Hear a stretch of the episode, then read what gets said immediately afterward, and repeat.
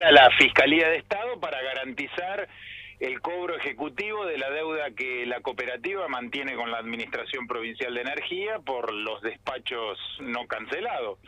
Con lo cual lo que está haciendo es eh, garantizar la forma de pago de esa creencia que tiene la provincia lo cual demuestra algo que sabemos todos, que la situación financiera por la cual atraviesa la cooperativa es delicada, ya sea eh, situación económicamente actual eh, y también por malas decisiones tomadas en su momento, como fue eh, la determinación de incursionar en telecomunicaciones de la forma que se lo hizo. Esto está eh, por demás eh, de demostrado, inclusive si agarra individualmente mm, algunos de los que forman parte del movimiento cooperativo lo entienden y lo asumen así hasta el punto que ni siquiera conocemos el balance del año anterior, menos vamos a conocer este que acaba de cerrar el último día del mes de junio, así que eh, entiendo que buscarán la manera de llegar a un acuerdo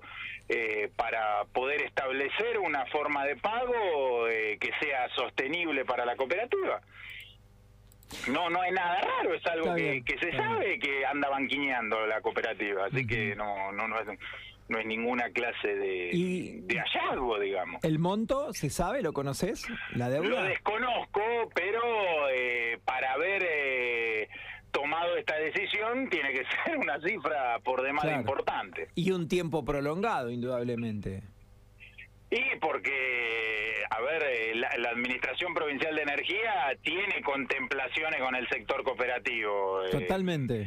no es que, que, le pone la soga al cuello de manera inmediata. Para haber llegado a esta instancia es porque, digamos, se ha juntado una cifra por demás de considerable y, se ha escapado de, la chance eh, de arreglarlo eh, de palabra, digamos, en el, en, el ámbito eh, no judicial. Esa, esa es lo que se faculta a la Fiscalía de Estado para tomar intervención y garantizar el cobro como sea.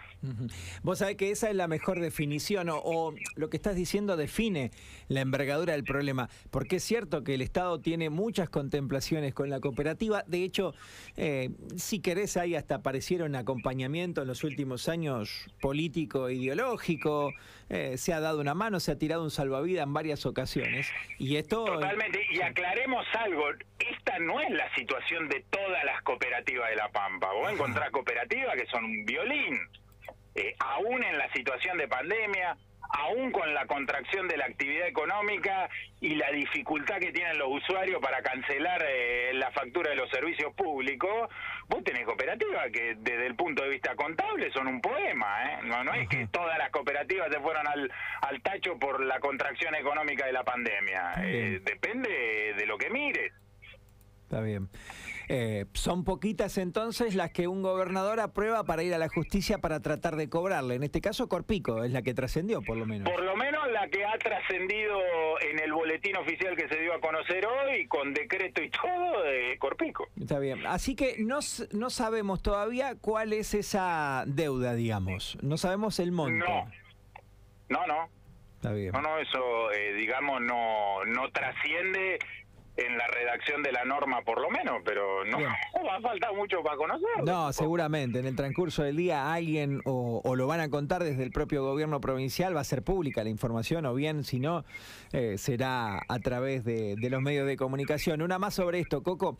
Esto viene eh, hace bastante, ¿no? Este tema de de, de, que hay malestar, de la gestión de, de, Carlos Berna, es esto, si no corregime, ¿no? Del malestar por esta deuda, de cierto enojo ahí, de algún encono, y ahora es donde se fue a fondo, digamos.